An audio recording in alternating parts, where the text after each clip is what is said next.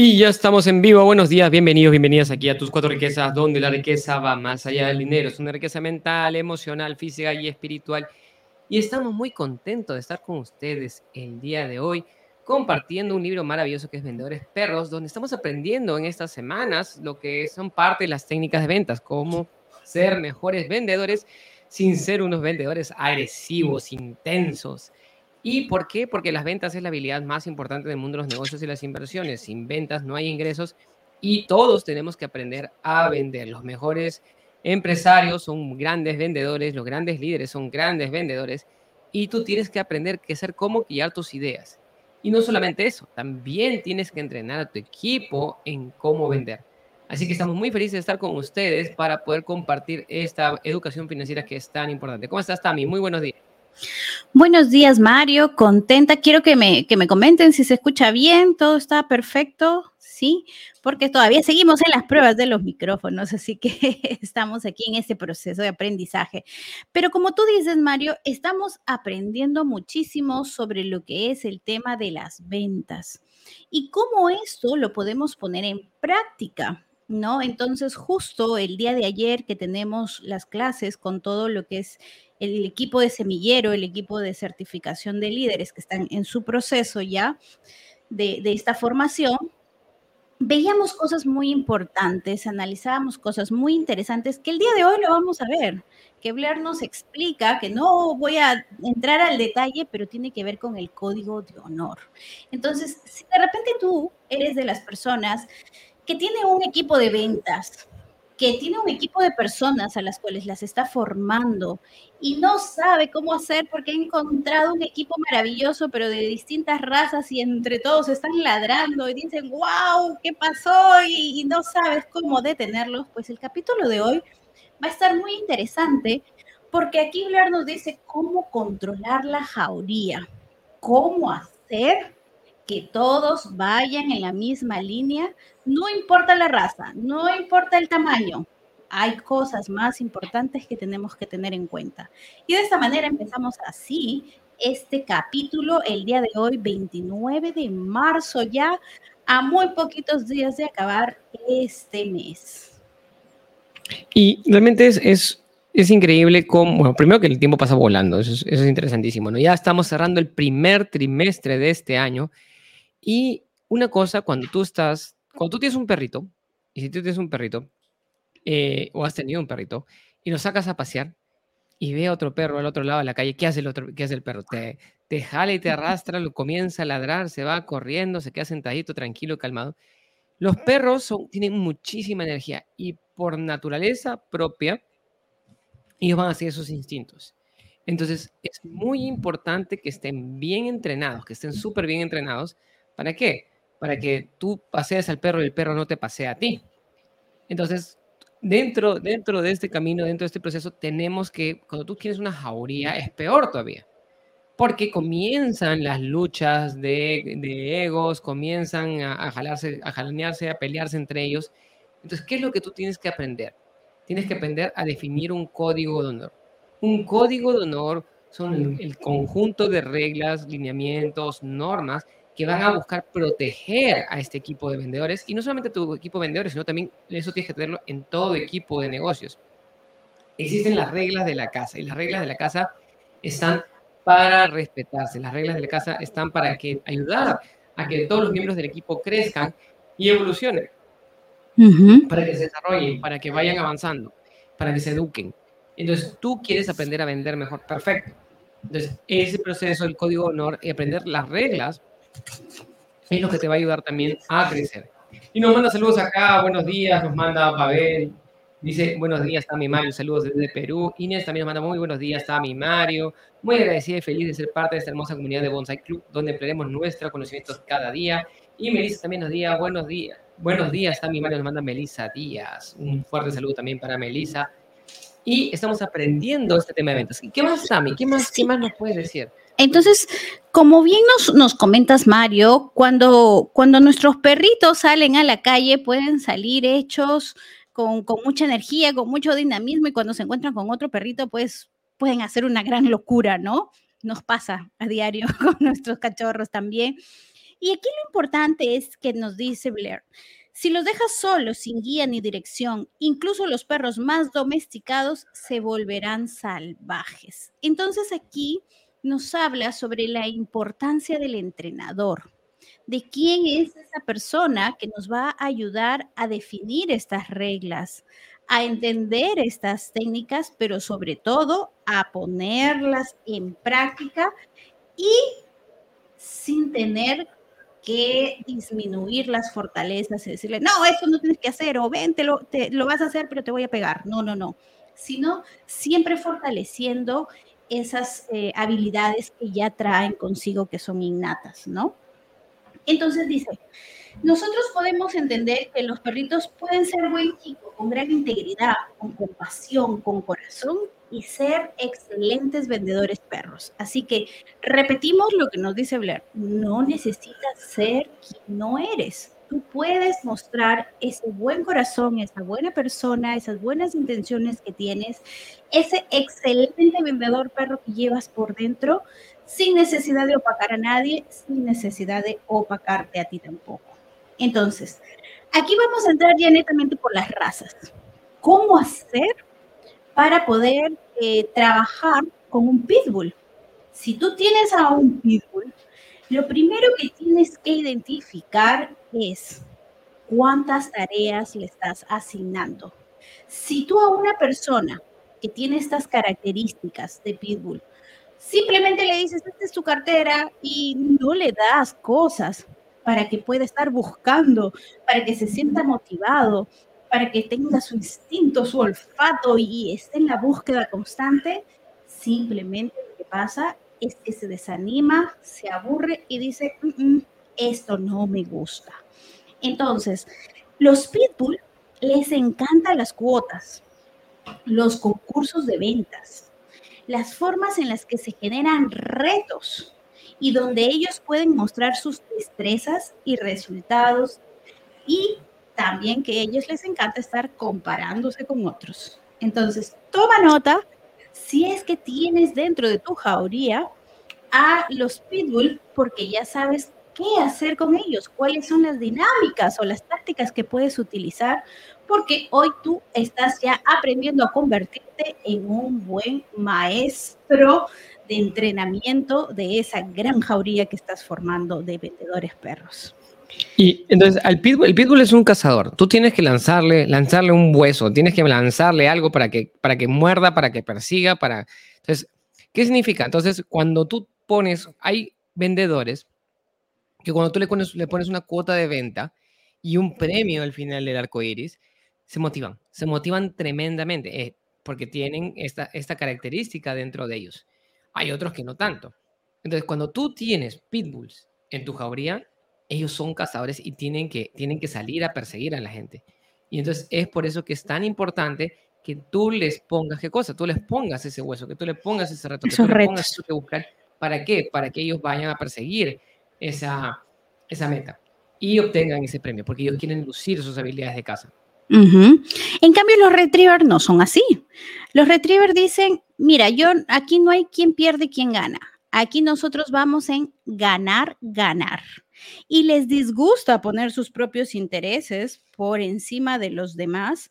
Sin embargo, si a estos retos que le das al pitbull le agregas el hecho de también medir la satisfacción del cliente, ellos van a estar felices porque ellos van a poder utilizar estas técnicas de los retos, pero adicionalmente les vas a dar ese hecho de entender que su cliente es el que también va a salir beneficiado de esto y por lo tanto ambos ganan. Entonces es de esta manera donde ellos se sienten felices en la posición donde se encuentran y, se, y desarrollan su máximo potencial como vendedor perro.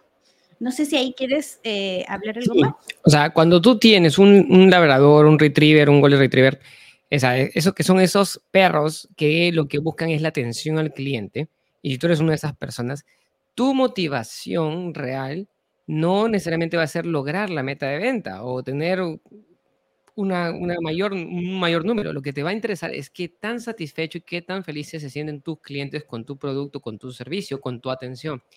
Entonces, la meta para ellos, si tú tienes labradores en tu equipo, tu meta es qué tan satisfechos son tus clientes, qué tan, eso, entonces eso es, lo, eso es lo que realmente los motiva a ellos, qué tan felices se sienten con tu servicio.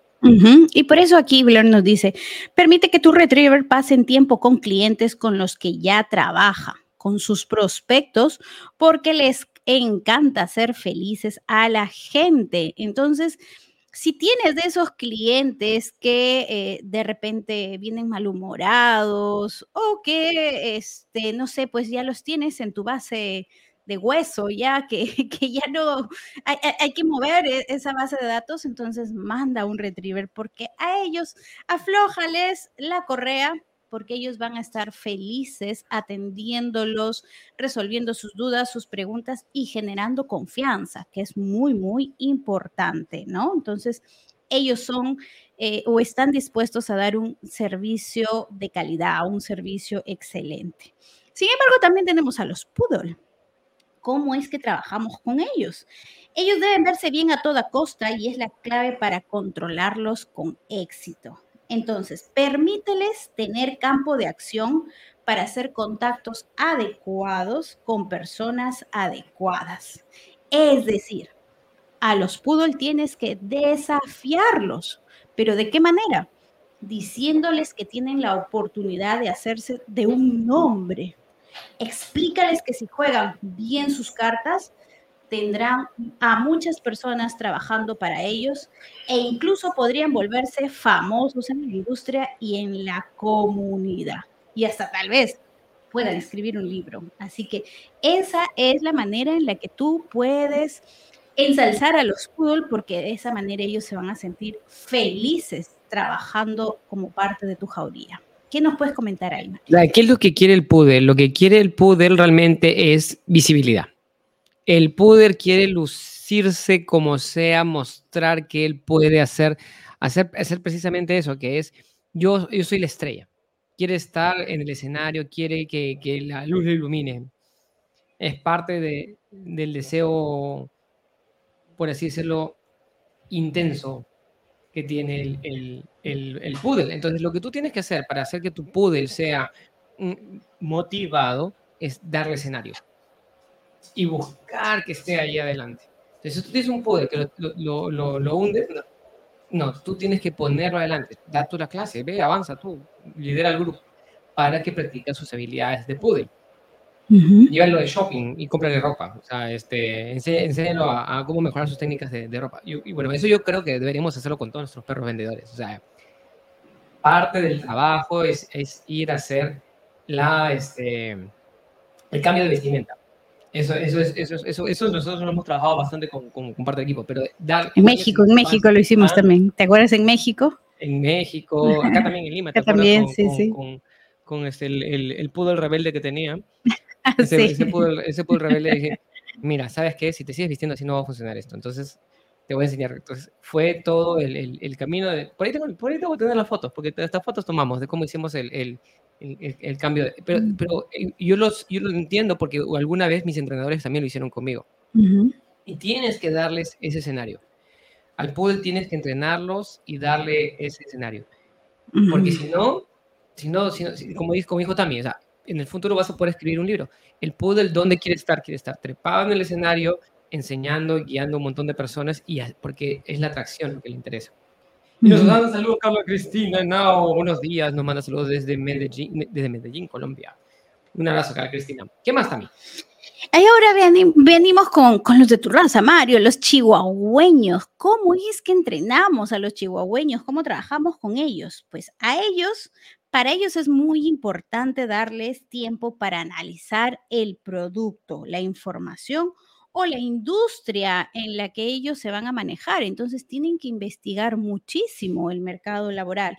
Y es importante darles el espacio para que lo hagan, porque si no lo hacen, simplemente ellos no van a poder salir a vender porque no tienen los recursos ni las herramientas que ellos necesitan para poder tener esa confianza y vender el producto, servicio o rubro en el que se encuentran.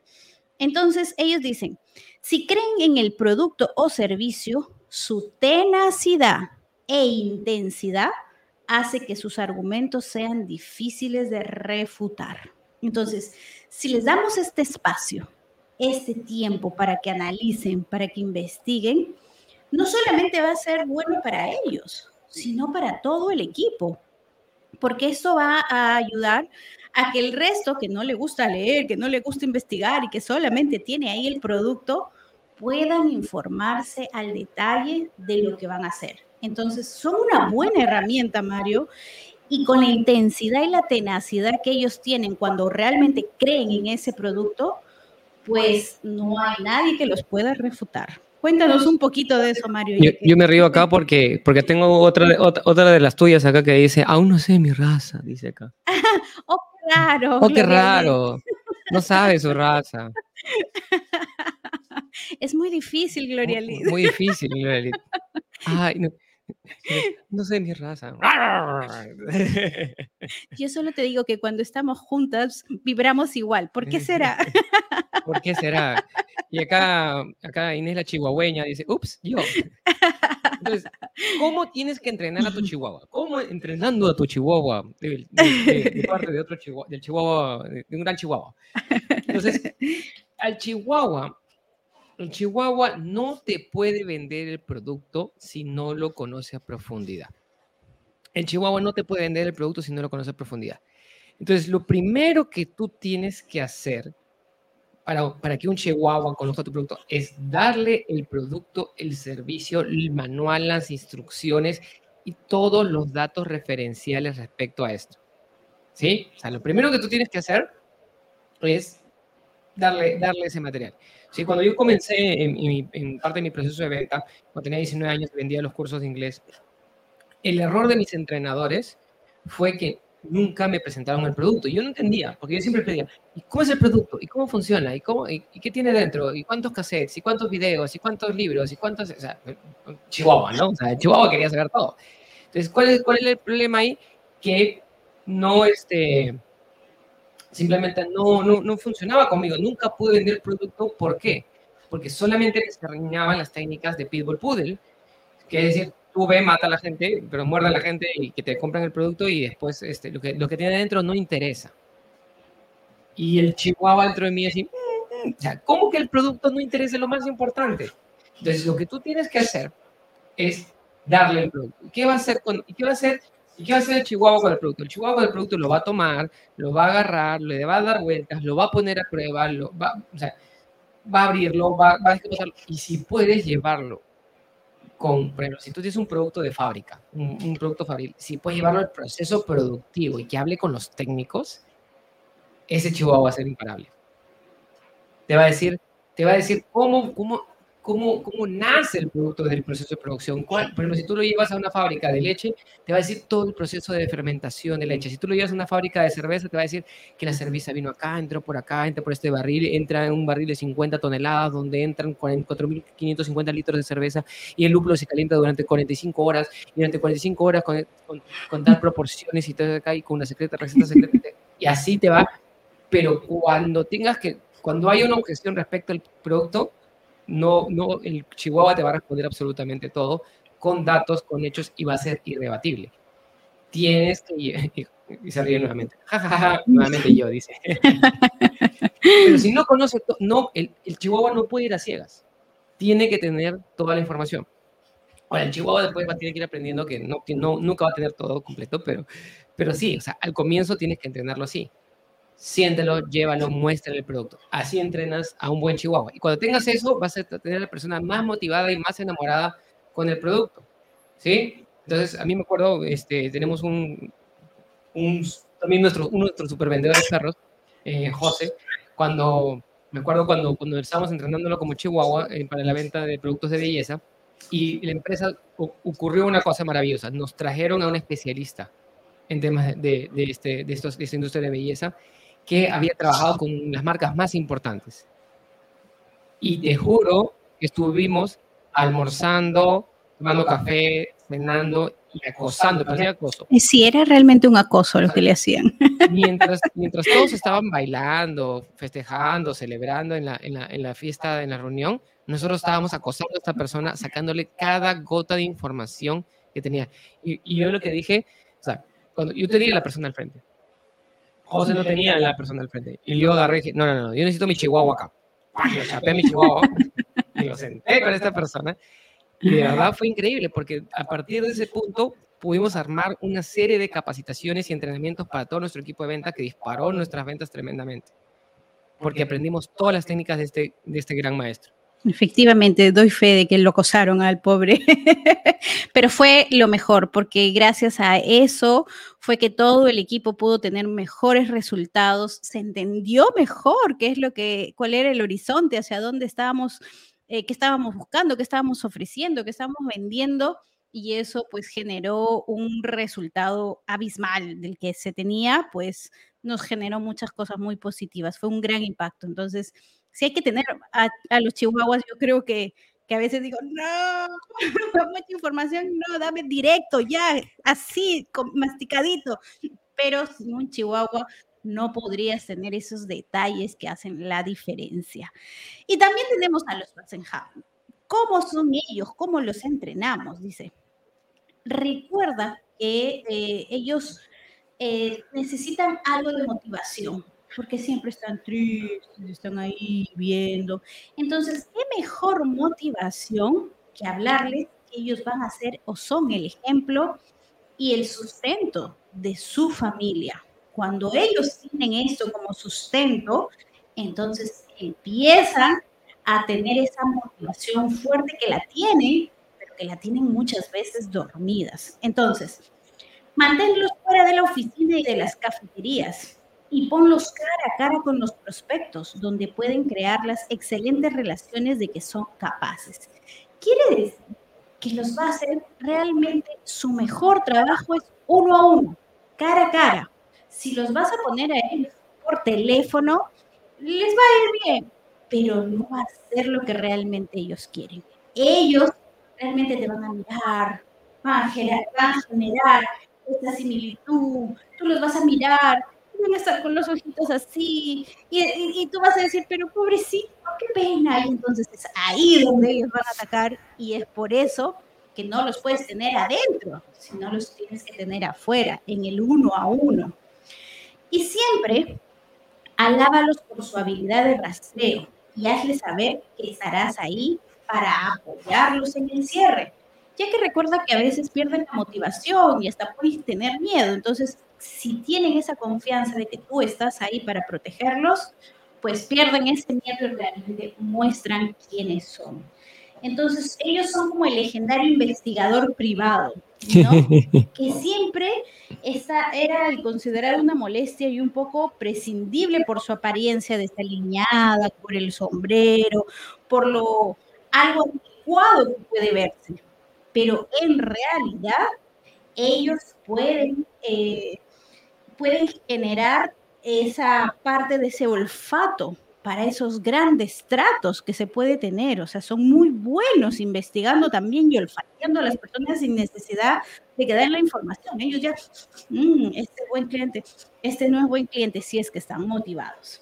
Entonces, en general, la clave del entrenamiento de los vendedores perros es recordar qué es lo que le funciona a una raza a menudo no es lo mismo que le funciona a otra raza. Y, nuestra mejor vendedora, la mejor vendedora que tuvimos en el equipo era Basset Hound. Y fue, y realmente su historia, su historia de éxito es, es, alucinante, es alucinante. Ella comenzó de nada de nada. O sea, este, estaba súper endeudada. Estaba yo creo que no empezó de nada, yo empezó con muchas deudas. Con muchas deudas, empezó con muchas deudas, con, muchos, problemas financieros y, esa, en, gran manera, en gran medida esa fue su, su, su, motivación, sacar a su esposo, su familia, a sus hijos adelante. Y no sabía cómo hacer esto. Entonces comienza primero a tener las, las técnicas, comenzó a aprender primero las técnicas de venta. Y después ella comenzó a nutrirse de diferentes maestros. Entonces ya no se comenzaba a vestir como Asset, pero este, comenzó a, a, ponerse un traje más profesional, una, una vestimenta más profesional, para poder hacer la gente directa. Y era increíble, para, para que tengan una idea de su nivel de producción, vendía cuatro veces más o cinco veces más que la segunda, que la segunda, que el segundo puesto, que la segunda persona que le seguía. ¿Sí? Es como que la persona, una persona normal vendía 20 unidades, ella vendía 120 unidades. Era, una cosa alucinante.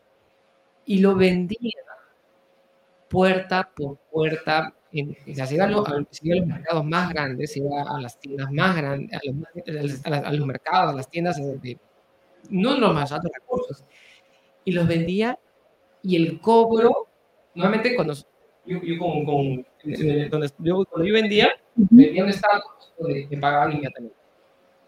Era pum, pum, daba el producto, me daban el.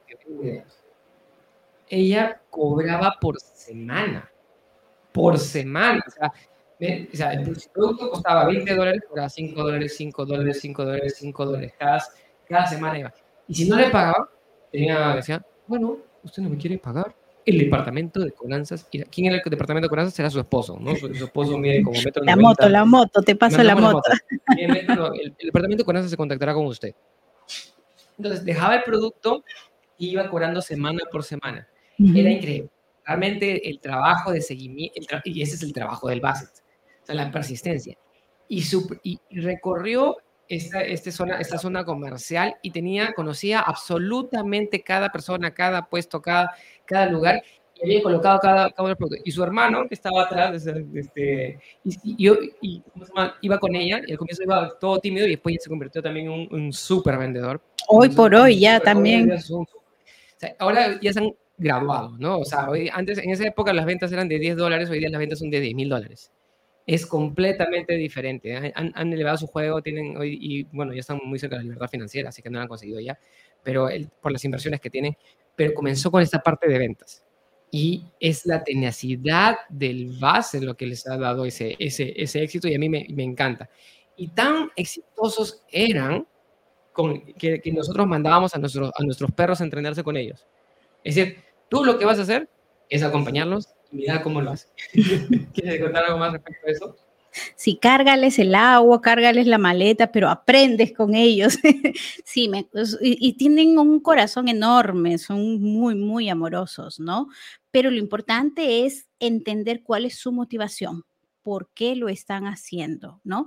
Y en general, así como ellos, Aquí lo que nos dice el libro es que todos los perros necesitan ser acariciados, elogiados, para crecer con disposición agradable. Entonces, hay que apapacharlos, pero también hay que educarlos, que eso es algo muy importante. Entonces, si tú tienes algún, algún vendedor perro de los que te estamos hablando, dice, para entrenar en casa a cualquier perro, solo llénalo de halagos cuando haga sus desechos afuera, o sea, cuando haga las cosas bien, ¿no? Y corrígelo de inmediato cuando no sea así. Y eso es muy importante, Mario, porque a veces pensamos que cuando no se corrige, ah, no, ya, ya lo va a aprender o en algún momento ya lo hará. Pero eso no es así. Yo he tenido esos pitbulls y te hacen desastres.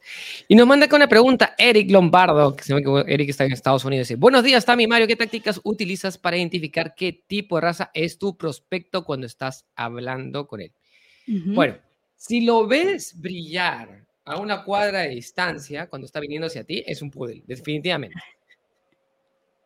O sea, los poderes brillan desde lejos. O sea, lo, lo comienzas a ver con los lentes, los lentes, eh, las pulseras, los relojes. Yo tengo todas esas cosas escondidas ahí, pero este. el movado, el movado. Con, el lo, lo, saco. Y ahí te das cuenta inmediatamente. ¿Sí? El pitbull normalmente tiene una postura tiene una postura súper intensa, súper agresiva y, y, y, una, y su, su, su, posición es bastante frontal son bastante frontales. El pitbull no le tiene miedo a la distancia y, lo, y como, como perro de ataque, lo primero que va a intentar es intimidarte. Va a tratar de ser alfa contigo. Entonces, te va a poner una mano en el hombro, te va a dar un apretón fuerte de manos, va a hacer algo para tratar de, de aplastarte y de intimidar. Son muy intensos, son muy agresivos, eso te vas a dar cuenta. ¿Sí? Si lo primero que te vienen a hacer una charla familiar. Hola, ¿qué tal? ¿Cómo estás? ¿Cómo, estás? ¿Cómo has estado? ¿Todo bien? ¿Has tenido algún problema este, con esta crisis? ¿Todo bien? si trata de empatizar contigo primero, ese es un, es un retriever. Ese es un retriever. ¿Sí?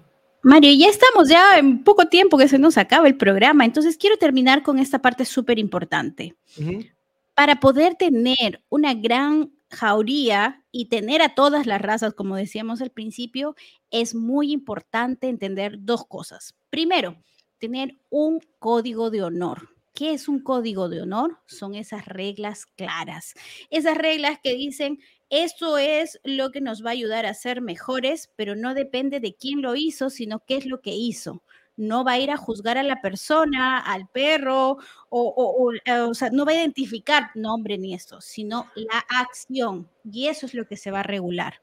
Y lo segundo más importante, Mario, es entender que si tú estás en, en esa formación de tu equipo, lo que vas a tener que hacer es que con estas reglas vas a formar un equipo de campeonato que es muy distinto a tener un equipo, a tener por ahí un grupo. Un equipo de campeonato es el que está en las buenas y en las malas. Es el que se une, es el que cuando hace frío todos se juntan porque quieren abrigarse. Eso es generar un equipo de campeonato. Y yo creo que nosotros lo venimos haciendo siempre con todos nuestros talleres, nuestros líderes ya entienden parte de esto, ¿no? No sé si quieres agregar ahí algo más. Sí, es fundamental tener, este, tener, nos dice Melissa, un equipo inclusivo y tener las reglas. Estas reglas que protegen al equipo. Las reglas no están aquí para, libertad, para limitar tu libertad. Las, las reglas están para tener libertad, pero con protección, con respeto y con valoración a cada uno de los miembros del equipo. Así que tú estamos acá para brindarnos educación financiera, para protegernos, para ayudarnos, para guiarnos y dentro de nuestro equipo nos protegemos aún más. Entonces es por eso que son lindos, es lindo que sean parte de esta comunidad de bonsai.club. Entren a la página web bonsai.club, síganos en redes sociales, en Facebook, en YouTube y todo. Si ven algunos cambios en nuestras redes, este, no se preocupen, es normal, porque estamos en toda esta actualización con nuestra nueva marca. Así que estamos muy felices de que sean parte de nuestra familia, de nuestra comunidad. Síganos en el Telegram también. Y para todos, nos vemos el día de mañana para seguir aprendiendo más de este libro maravilloso de Blair Singer, Vendedores Perros. Gracias a todos y nos vemos hasta mañana. Cuídense mucho, bendiciones. No se olviden de seguirnos en Facebook, YouTube y también ahora Spotify. Hasta mañana, cuídense. Chao, chao. Gracias.